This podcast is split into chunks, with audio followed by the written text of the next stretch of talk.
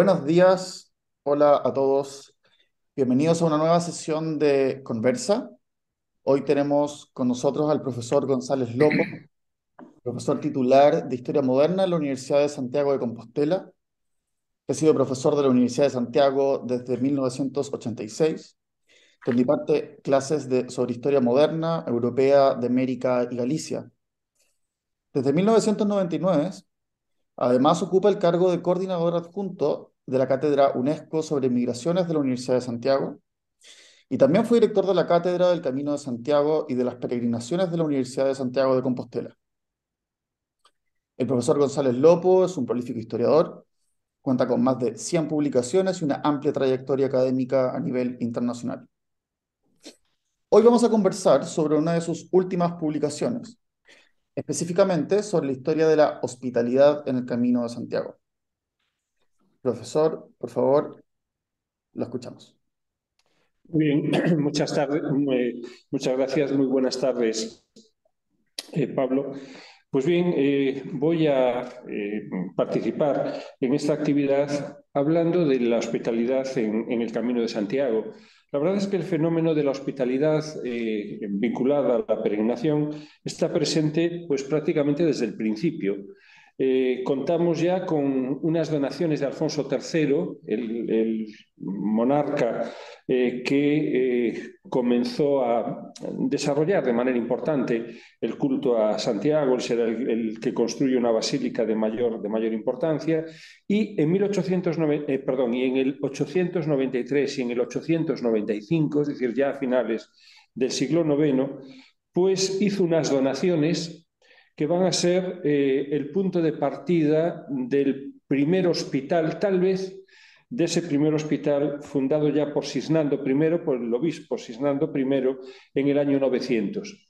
Es un hospital que va a permanecer en ejercicio hasta 1546, que es el momento en el que entrará en, en, actividad el Hospital Real, el hospital que habían fundado los reyes católicos a finales del siglo XV. Es, por lo tanto, el fenómeno de la hospitalidad en el camino un fenómeno eh, presente desde los primeros tiempos.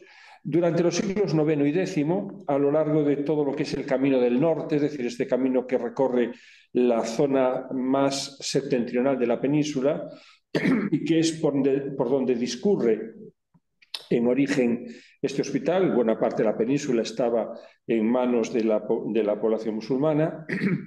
Aquí van a ir creándose una serie de pequeños cenobios a lo largo del siglo IX, del siglo X, y probablemente estos cenobios contribuyeron también a dar alojamiento, a dar asistencia, a dar apoyo a estos peregrinos que caminaban hacia Compostela. Desgraciadamente, es muy poca la documentación que se nos ha conservado y por eso apenas podemos intuir lo que supuso eh, esta asistencia a lo largo de este periodo y de este, eh, y de este ámbito eh, viario. Bien, vamos a hacer un poco de reflexión sobre lo que son las diferentes modalidades de hospitalidad y eh, a la hora de abordar el primero de los capítulos, que es la hospitalidad institucional, vamos a seguir los trabajos de Luis Martínez García, que ofrece una periodización cronológica que es muy interesante y que nos ayuda eh, en el proceso de comprensión, insisto, de lo que fue la asistencia institucional. Y hablar de asistencia institucional supone hablar, en primer lugar, de la asistencia monástica. Y una asistencia monástica que eh, a partir de la segunda mitad del siglo XI, que es un momento en el que la peregrinación está ya muy consolidada, está ya bien asentada, y en el momento en que la red asistencial también empieza a ser eh, importante, empieza a ser destacada. Esta asistencia monástica, a lo largo de este periodo y hasta eh, finales del siglo XII, es decir, durante este periodo secular, va a estar en manos de eh, los benedictinos cluniacienses. Estos, estas comunidades de benedictinos que van eh, estableciendo monasterios a lo largo del camino van a prestar una importante asistencia material, descanso, alimento, cuidado sanitario, a estos peregrinos que llegaban a sus puertas, pero también una asistencia espiritual, tanto en vida como en el momento del fallecimiento de estos peregrinos que iban a ser enterrados y, funerados por estas comunidades. Eh, las noticias de la asistencia eh, desarrollada por estos, por estos monasterios va a ir eh, progresivamente aumentando con el paso del tiempo. Hay muchos, muchos monasterios presentes en el camino. San Juan de la Peña en Huesca, eh, Leire, Irache en Navarra, en Nájera, San Miguel de la Cogolla en Logroño, Carrella y Hornillos en Burgo, Carrión y Benevíver en Palencia, eh, Dueñas y Astorga en León, y en León también San Benito de Sagún, que es un hospital, y lo sabemos por el padre Yepes, el autor de la crónica de la Orden de San Benito, a principios del siglo XVII en Sagún había dos monjes que estaban eh, destinados por la comunidad a permanecer vigilantes, es decir, a permanecer eh, al lado de la puerta del monasterio para atender y curar a todos los peregrinos que llamasen a, la puerta de esta, de esta, comunidad. Y también, obviamente, son eh, benedictinos el monasterio, el pequeño monasterio que había en Ocebreiro, en la entrada de Galicia, un lugar especialmente complicado, y por supuesto también en Samos. A partir de finales del siglo XII y, y en adelante, los cistercienses van a tomar el relevo de los benedictinos. Y en ese sentido también nos encontramos con varias comunidades, bien de cistercienses, que son los benedictinos reformados por San Bernardo y San Roberto, eh, los que creen monasterios nuevos o bien antiguos monasterios benedictinos que abrazan la reforma cisterciense y que van a seguir eh, desarrollando esta, eh, esta actividad. Pero a lo largo de la segunda mitad del XII y durante el siglo XIII vamos a encontrarnos con otras órdenes religiosas que también establecen eh, conventos y con una función asistencial a lo largo del camino. Es el caso de los antonianos, que van a crear en Castrojeriz, el que sin duda alguna va a ser el monasterio más importante de la orden, más importante en categoría, pero también en nivel de asistencia. Los premostratenses, otra reforma de la orden benedictina que va a crear monasterios en, Urdax, en Navarra, en Fuente Cerezo, en La Rioja, en Ibeas, en Burgos. Los canónigos regulares de San Agustín, que van a estar presentes en Roncesvalles desde 1137, eh, San Juan de Ortega, San Froilán en León, y luego las órdenes militares. Y hablo de la Orden de Santiago, que va a tener hospitales importantes a lo largo del camino. Es el caso del Hospital de las Tiendas o del Gran Caballero en Palencia, uno de los hospitales que nos citan todos los peregrinos eh, que han dejado eh, diarios de su peregrinación. Y, por supuesto, el importante Hospital de San Marcos de León, que es una de las, de las joyas hospitalarias con servicio en el camino. La Orden de Malta o de San Juan de Jerusalén, que eh, va a tener hospitales en Navarrete, en La Rioja, en Ibero, eh, la Orden de Calatrava, que también tiene hospitales, la Orden de San Lázaro, la Orden de Santiago de Alto Pascho, que es una orden italiana y que también va a tener en la península, en Pamplona, en Astorga y en otros lugares eh, hospitales para atender a los peregrinos. Pero la asistencia institucional no solo es asistencia eclesiástica, monástica o de órdenes militares. También tenemos que tener en cuenta los hospitales de Fundación Real. Y en ese sentido, la recuperación económica de los siglos XI, XII y XIII va a facilitar esta creación de hospitales por parte de los monarcas eh, que van a proteger una actividad que era importante desde el punto de vista religioso, pero que también, van a que también va a contribuir al propio desarrollo económico. Los la peregrinación va, a ser un agente de eh, desarrollo económico en la península. Hospitales reales, contamos con muchos y muy importantes. El hospital que crea Alfonso VI en Burgos y que acabará llamándose del emperador. los hospitales eh, que, el hospital que funda Alfonso VII en Montes de Oca, eh, protegiendo la labor de San Juan de Ortega, el hospital que crea Alfonso VIII también en Burgos y llamado el Hospital del Rey, a finales del siglo XII, es otro de los grandes hospitales que mencionan todos los peregrinos que pasan por aquí, o los hospitales que crea en Aragón y en Navarra el eh, monarca Sancho Ramírez. También las reinas van a participar en esta labor. Quiero citar el importante hospital que en Nájera crea Estefanía de Pamplona, la esposa de García Sánchez III.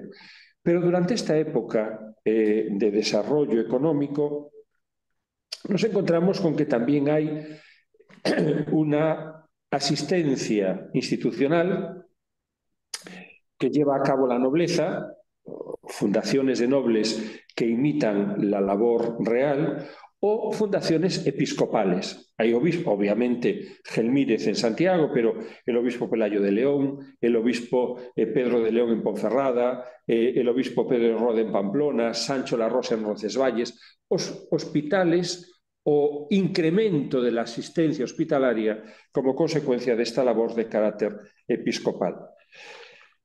Eh, pero entre mediados del siglo XIII y también mediados del siglo XVI a lo que es esta asistencia institucional, monástica, eh, real, eh, episcopal, nobiliaria, también nos encontramos con la participación de toda una serie de personajes, de individuos de procedencia social de extracción más baja, pero que se han enriquecido como resultado de esta época de bonanza económica.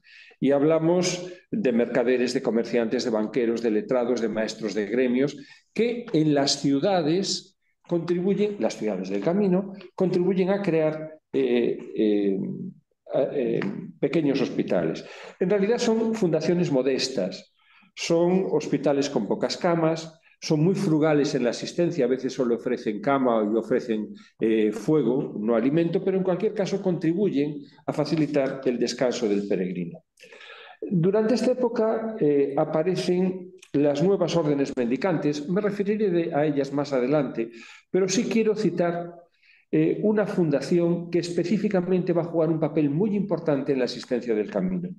Me refiero a la TOR, es decir, la tercera orden regular franciscana que nace específicamente con la función de crear y de asistir a los peregrinos en hospitales. De hecho, eh, la fundación del Hospital de Melide, en el año 1332, Melide es, eh, un núcleo de población situado estratégicamente en el camino de Santiago, pues aquí va a haber un hospital eh, fundado por la TOR, lo habrá en Pontedeumes y en Betanzos. El fundador es, obviamente, en este caso, un noble, Fernán Pérez de Andrade, pero va a ser la TOR la que se encargue de su asistencia. Eh, hay también hospicios en Caldas de Reis, eh, en Cebreiro, es decir, en otros lugares. La TOR, como digo, jugará un papel decisivo en el propio Santiago de Compostela, el llamado Hospital Bello, que había sido creado por, por los arzobispos, va a estar eh, dirigido en los siglos XIV y XV por miembros de esta orden regular franciscana. Insisto, estamos ante un número creciente de hospitales, aunque en realidad, y como dice el profesor eh, eh, Luis Martínez García, no hay que confundir número con eficacia, porque en realidad, salvo los grandes hospitales, el de Roncesvalles, el de Santo Domingo de la Calzada, el de, Villafranca de Montes de Oca, el Hospital del Rey en Burgos, el del Gran Caballero en Carrión, el de Sahagún, el de San Marcos de León, el Hospital Real de Santiago. En la mayor parte de los casos son pequeños albergues nocturnos donde dan lumbre, donde dan techo y poco más. Por otro lado, muchas veces las rentas son consumidas por los que deben gestionar estos hospitales, con lo cual a los peregrinos pues prácticamente no le queda nada. Y sabemos esto por las críticas de esos propios peregrinos que en sus eh, diarios de viaje pues nos dejan referencia acerca, eh, acerca de lo que es eh, la escasa atención que reciben por estos eh, encargados de gestionar algunos de estos hospitalillos. Hay que mencionar, aparte de esta hospitalidad institucional que se desarrolla en función de esta cronología que hemos mencionado, hay que, hay que mencionar un segundo capítulo que es lo que podemos llamar la hospitalidad mercenaria, es decir, la de hospedería, eh, posadas, eh, hospedajes de iniciativa privada. Ya en el Códice Calixtino encontramos acervas críticas contra estos hospederos que eh, daban unos alimentos de baja calidad, que engañaban a los peregrinos en el cambio de moneda, eh, que llevaban a cabo robos a los peregrinos. Jacobo Sobieski, el padre del futuro eh, rey de Polonia, en 1611 fue robado en Pamplona por uno de estos eh, hospederos. Afortunadamente pudo demostrar el robo y pudo recuperar sus bienes. Pero quiero decir que nadie se libraba de esta picaresca ligada a lo que es la hospedería, los falsos testimonios, el milagro más famoso de Santiago, que es el del ahorcado eh, que sobrevive en la horca, eh, es precisamente un milagro que se origina eh, como consecuencia de una falsa denuncia que un peregrino recibe en una hospedería al ser acusado de ladrón. precisamente este milagro que acaba vinculándose a Santo Domingo de la Calzada, la resurrección de la gallina asada y demás, insisto, va a ser uno de los más famosos y que de alguna manera contribuyó a esta eh, fama negativa eh, relativa a los hospederos. Eso explica la legislación protectora que encontramos bien por parte de eclesiásticos, de, prelados, Gelmírez eh, es el primero en, dictar una legislación protectora fijando precios, o la propia autoridad municipal compostelana que en 1569 dictó una serie de normas protegiendo a, los peregrinos. Eh, frente a esto nos encontramos, todo hay que decirlo, con eh, buenos hospederos. De hecho, Nicolás Albani, uno de estos peregrinos que nos ha dejado un magnífico diario de peregrinación, habla eh, de forma excelente de María Crespa y de otras hospederas. Dice él, escribe en 1743, buenísima mujer, y dice donde estaban alojados también dos peregrinos, todos diferentes, quienes pagaban más y quienes pagaban menos, pero con poco gastos está cómodamente, que quien pagaba más era yo, que no pagaba más que cuatro cuartos al día, es decir, es una cantidad modesta. Tan contento está Albani en el 43 que cuando regresa en su segunda peregrinación, en el 45, busca a esta mujer y se hospeda con ella. Eh, por otro lado, también debemos de considerar un tercer capítulo del hospedaje o de la asistencia al peregrino, que es la caridad de los particulares con los que pasaban ante su puerta. muchos peregrinos nos cuentan la buena acogida que recibían de vecinos de las ciudades, de las villas, de las aldeas por las que pasaban. Eh, no solo en la entrega de limosna, sino también eh, al permitirles dormir en sus casas o en sus pajares, es decir, en la, parte de la vivienda dedicada a, eh, las, a las, infraestructuras agrarias o pecuarias. De hecho, Albani nos cuenta varios casos que son realmente heroicos, porque se encuentra con individuos con los que al final él acaba ejerciendo caridad porque eran tan pobres, compartían con él su pobreza y acaban causando en el peregrino un sentimiento, eh, un sentimiento eh, caritativo. De hecho, es muy conocido el caso de esa familia, matrimonio y cinco hijos, que lo acogen en Ponferrada, que comparten con él su escasa cena de nabos eh, cocidos sin más condimento, y al final Albani cuando va le da, les da una limosna, le da parte de las limosnas que había recibido eh, en agradecimiento a lo que había sido aquella atención generosa. El propio Albani nos habla a lo largo de su periplo, y es muy interesante, de los diferentes alojamientos que ha ido utilizando. Albani nos dice que se alojó en 14 ocasiones en un hospital, en 27 ocasiones en pajares o en domicilios particulares, tres en posadas, en hospedajes, no nos habla muy bien de ellos, uno en un cuartel y en dos lugares no precisa qué tipo de alojamiento tuvo. Esta es, por eso digo que muy interesante, eh, la visión, el cuadro eh, de las posibilidades de estos peregrinos, las posibilidades de asistencia que estos peregrinos eh, encontraban a lo largo del camino. En ocasiones eh, son alojamientos incómodos e incluso peligrosos. De hecho, eh, un libro publicado eh, no hace mucho nos habla del caso de dos peregrinos franceses, 1830, que fueron alojados en Castrojeriz por un vecino, Rafael Arenas, que les cedió su pajar. Durante la noche el pajar se desplomó y los dos peregrinos murieron asfixiados. Eh, se encontró todo el expediente a que dio lugar esta muerte accidental, el expediente en el que conservaba toda la documentación de los peregrinos que ha sido eh, muy interesante. El, libro lo publicó la historiadora Carmen Pugliese, una historiadora italiana especializada en, el estudio de la peregrinación. Y Carmen Pugliese, a partir de esta documentación, nos ha dejado un magnífico análisis de la documentación eh, y eh, eh, de los pasaportes y de las características de estos desplazamientos. Hay un cuarto capítulo que es necesario considerar y que es la hospitalidad mendicante. De hecho, eh, las órdenes mendicantes, dominicos, franciscanos, fundados en el siglo XIII, aunque no fue eh, una actividad eh,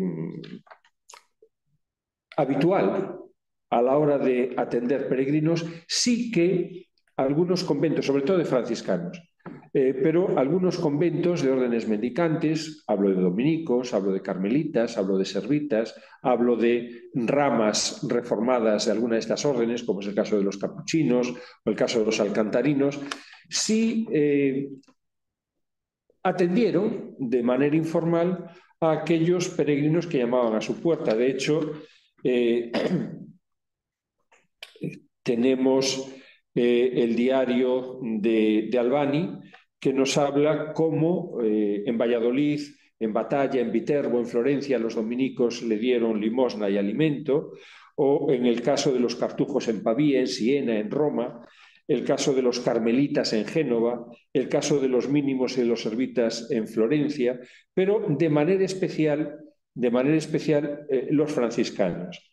De hecho, Albani eh, menciona 12 conventos franciscanos, 7 conventos de capuchinos, un convento de la Tor, donde recibió ayuda desde su Nápoles natal a lo largo de toda Italia, el sur de Francia y, eh, bueno, en, la parte de la península eh, ibérica, que es, eh, los mendicantes van a jugar también un papel importante en lo que es la, la asistencia.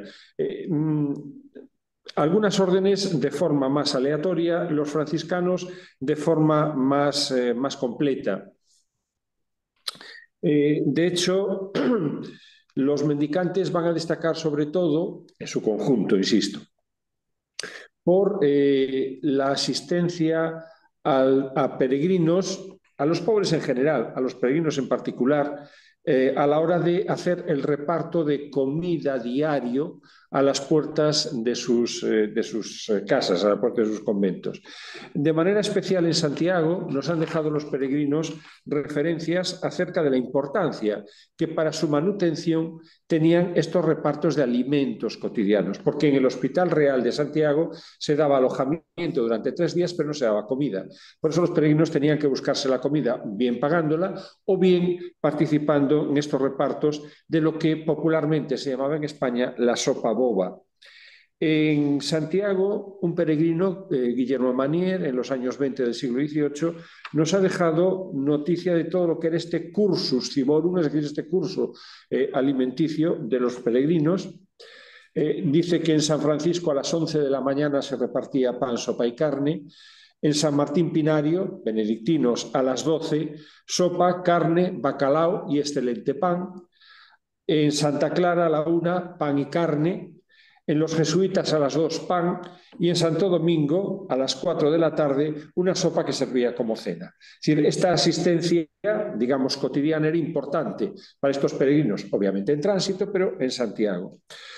De todas formas, eh, a lo largo del camino, los conventos, especialmente de franciscanos, fueron siempre un referente asistencial del que sin lugar a dudas los peregrinos sabían y usaron de forma habitual.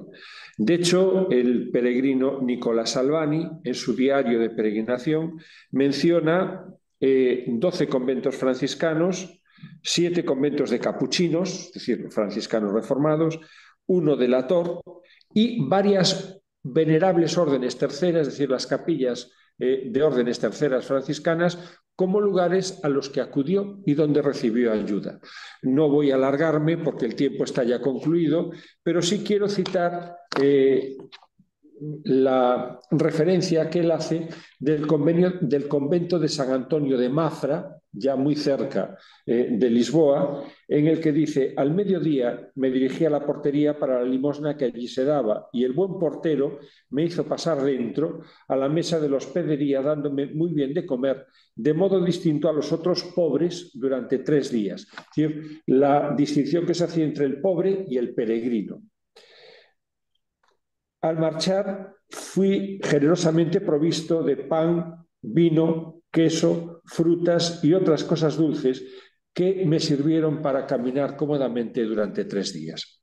Es pues, y concluyo con esto, la asistencia en el camino una realidad presente desde los inicios de la peregrinación, una asistencia varia en sus formas, institucional, eh, digamos, eh, mercenaria en el sentido de pagada en los hospedajes, eh, eh, una asistencia caritativa de forma particular y también de las órdenes mendicantes, sobre todo de franciscanos, que contribuyeron a que los peregrinos pudieran descansar de sus fatigas, recibir alimento y, de manera muy especial, poder retomar fuerzas para no solo llegar a la meta, sino también regresar desde esta mesa, desde esta meta, la milagrosa, que es como llama Nicolás de Albani, elogiando la ciudad de Compostela, a sus lugares de origen. Muchísimas gracias por su, por su atención y por su invitación a participar en esta actividad. Muchas gracias a usted, eh, muy interesante, muy, muy interesante. Em, tengo un par de preguntas, de hecho. Sé muy poco sobre este tema, así que todo esto es nuevo para mí. Em, tengo una, primero, algo que me llamó la atención desde el principio y que tiene que ver con los grupos de interés en torno al camino. Mencionó, bueno, muchos grupos distintos, órdenes, privados, nobleza, etc. Y me preguntaba por posibles conflictos. Conflictos por, no sé si ha encontrado algo por el estilo, eh, por conflictos por, por, control sobre ciertas áreas o quién atraía más o menos peregrinos, si ya que esto tenía incentivo económico. Eh, en ese sentido, no va a haber un conflicto eh, a nivel de atracción de peregrinos, sí habrá conflictos a veces por la posesión de las rentas o de los bienes mm. que facilitaban rentas para el sostenimiento de los hospitales. o bien conflictos entre peregrinos y los que gestionan estos pequeños hospitalillos, porque muchas veces la asistencia que recibían era muy miserable y porque obviamente los que gestionaban estos hospitales en realidad lo que hacían eran comer las rentas en lugar de asistir a los peregrinos. Por eso vemos conflicto eh, expresado en forma de quejas mm. o conflicto en forma de, eh, de, pleitos entre los patronos, es decir, los, eh, los dueños de los de los bienes o de las rentas y del hospital y los que gestionaban el hospital por el incumplimiento de sus funciones. En ese sentido sí que nos encontramos a lo largo de todo el periodo eh, diversos modos de oposición, de conflictividad o de quejas eh, sobre la, mala atención pero no entre órdenes, por ejemplo. No, no entre órdenes, no, no había esos, no había ese problema porque bueno, cada una de ellas cumplía con la función con aquellos peregrinos que llegaban a su puerta. En ese sentido no había una conflictividad eh, por eh, competencia para atraer más o menos peregrinos. Era una actividad asistencial caritativa y en ese sentido pues ejercían todos ellos eh, esa caridad sin, mayores problemas y obstáculos. Bueno, que eso me lleva a la segunda pregunta que tenía, porque para que esto sea así, tiene, el volumen de peregrinos tiene que haber sido muy grande. Sí, efectivamente, el, volumen de peregrinos fue muy grande, sí. Perdón, no sé si te he interrumpido en la, en la pregunta. Sí, pero como si quieres seguir, la pregunta es que me parece interesante porque el peregrino era el modelo de cristiano general, en términos generales, como que, y, eso como que, hasta qué punto, no sé si se fue transformando perdiendo, ¿en qué, en qué periodos había un mayor volumen de peregrinos, en qué periodos bajó un poco? Es, es una, buena, es una buena pregunta. Eh, bueno, eh, sobre lo que es la peregrinación, el número de peregrinos, su evolución, digamos que existe una visión eh, clásica que habla de que el mejor momento de la peregrinación es el periodo que va de los siglos XI al XIII, mm. eh, porque es eh, un momento de desarrollo económico, de desarrollo de lo que es un tipo de espiritualidad en la que la peregrinación va a tener un papel muy destacado y se va a promover, a promocionar, a impulsar. Eh, es realmente el momento en el que está teniendo lugar la creación de algunas de las instituciones asistenciales más importantes. Es el momento en el que la Catedral de Santiago con Gelmírez está experimentando ese proceso de, eh, de creación de lo que es esa gran catedral de peregrinación. Sin, lugar y sin lugar a dudas, ese es un momento muy favorable. Obviamente no podemos evaluar el número de peregrinos porque no tenemos fuentes. Y, si estos hospitales tuvieron registros de peregrinos, se han perdido. Es decir, no, nos ha llegado nada de esta época. Pero obviamente, si contamos con todo lo que es una información de carácter cualitativo que nos habla de la multitud de peregrinos, de la muchedumbre de peregrinos, eh, se nos, eh, obviamente se nos habla de la eh, importancia de la, de la erección, es el momento que se están levantando buena parte de estos hospitales y de esta infraestructura hospitalaria. Eh, y luego se dice que hay un momento de decadencia que coincide con época moderna como consecuencia de la aparición del protestantismo, de las críticas a lo que es la, religiosidad eh, popular superficial, la falta de espiritualidad, etc.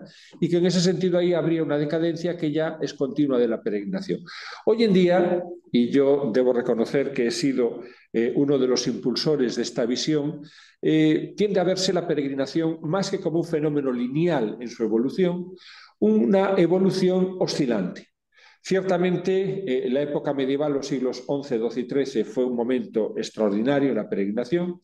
El siglo XIV es una época de crisis, es la época de las grandes guerras, la guerra de los 100 años, la peste negra y todo lo que es aparejado a ella. El siglo XV va a ser un momento de recuperación, es el momento en el que aparecen los años santos tal y como hoy los entendemos y eso impulsó la peregrinación y ahí sí tenemos algunos datos de carácter cualitativo que nos permiten medirlo. Eh, y este impulso eh, llega hasta los años 30 del siglo XVI. Ahí sí se nota el impacto de la reforma protestante. Pero la reforma protestante, digamos que no afecta a lo que será la peregrinación en los países católicos, que va a vivir, pasado el siglo XVI, que es negativo, un periodo de recuperación a lo largo de, de buena parte del siglo XVII. Luego viene una parte final, es una época muy conflictiva, también de decadencia. El siglo XVIII, estoy convencido, no solo es una época muy bollante, sino una de las mejores épocas de la peregrinación. Y ahí sí contamos con documentación en hospitales y contamos con muchas referencias. Está Albani, por ejemplo, y su diario que nos habla de la gran cantidad de peregrinos que le encuentran en el camino, la catedral abarrotada de peregrinos de todas las nacionalidades católicas. Y eso llega hasta la época final del siglo XVIII, en la que la Revolución Francesa, las guerras eh, de independencia en España, nos meten ya en un periodo de decadencia que va a ser continuo hasta eh, finales del siglo XIX. A finales del XIX hay una recuperación, eh, tiene lugar toda una serie de, novedades en lo que es, Santiago, hay unos obispos que promocionan la peregrinación y bueno, eh, ya entramos en el XIX, esto nos llevaría un poco lejos en el siglo XX, quiero decir. Pero bueno, no cabe duda de que la peregrinación evoluciona de esta manera. Y hay una cosa muy importante, muy interesante. y es que la peregrinación es de manera esencial un fenómeno francés. Eh, en el siglo XVII, en el siglo XVIII, eh, más del 50% de los peregrinos que vienen a Santiago son peregrinos franceses. y esto nos lo está indicando la entrada de enfermos en el Hospital Real de Santiago, que sí tenemos registros de entrada de enfermos peregrinos. Por eso cuando los franceses vienen, la peregrinación está en auge. Cuando los franceses fallan, la peregrinación está en crisis. Ya a partir de finales del 19 la situación es otra, pero bueno, esto ya nos queda un poco lejos. interesante, ¿no? Claro, no lo había pensado así. Interesante. Muchas gracias, sí, claro. Eh, es que además el peregrino, como decía al principio, es un modelo de cristiano, no es algo que solamente el peregrinar es algo más que el poder hacerlo físicamente. Eso no se desvanece de un día para otro, supongo. No se desvanece y además eh, los, los diarios de peregrinos nos hablan cómo la acogida en estas casas al peregrino está rodeada de enorme respeto. Es decir, eh, la gente sigue viendo en el peregrino el individuo que se sacrifica para hacer una penitencia y para venir en peregrinación. Entonces lo ven con esa aura de, eh, respeto, de respeto casi sacral. Cuenta Albani cómo eh, cuando llega al Escorial y pide, y pide limosna en una casa, le dan alojamiento y toda la familia se pone de rodillas y le pide al peregrino que los bendiga. Y cuando Albani, eh, bueno, pasa allí, es el primero al que le dan de comer, y cuando Albani marcha, le piden por favor que les vuelva a dar su bendición. Es decir, siguen viendo en el peregrino a ese hombre santo, ese hombre que se sacrifica. Por eso digo que la peregrinación, el peregrino va a encontrar respaldo a lo largo del camino, no solo en las instituciones, sino también en lo que es la caridad de los vecinos de los lugares por donde atraviesa. Interesante, claro. Bueno, muy interesante. Muchísimas gracias. La verdad es que ha sido muy interesante.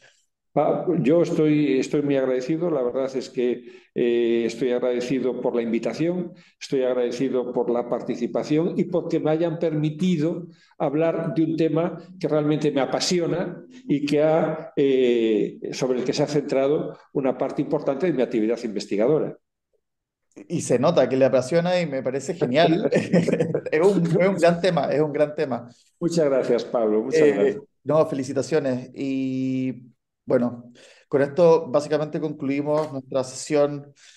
Em, Perfecto. No, quisiera, no quisiera eh, despedir la sesión eh, sin pedir disculpas por lo que fue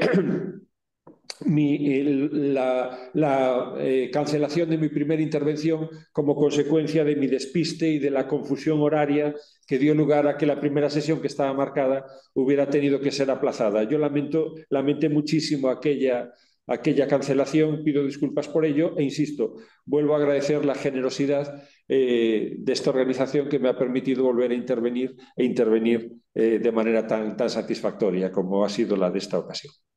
Muchas gracias. No se preocupe, no pasa nada. Todos hemos estado en estas situaciones con esto de los horarios, de viviendo en distintos países y que se corren los horarios. Bueno, en fin, lo entiendo perfecto. Un gusto, espero que le vaya muy bien. Pues quedo a su entera disposición para lo que estime oportuno.